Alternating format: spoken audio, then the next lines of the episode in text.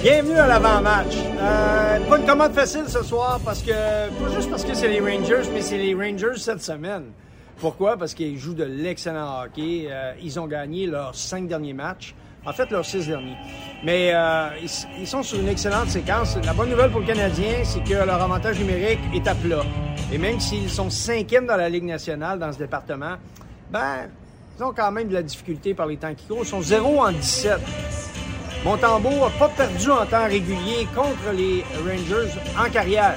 Une seule défaite en prolongation. Donc ça, c'est toutes des bonnes nouvelles. La moins bonne nouvelle, c'est que le meilleur joueur du Canadien, Nick Suzuki, n'a pas encore marqué en carrière, en 10 matchs, contre les Rangers. Tout un défi l'attend. Puis c'est pour ça qu'il faut être à l'écoute. bon match.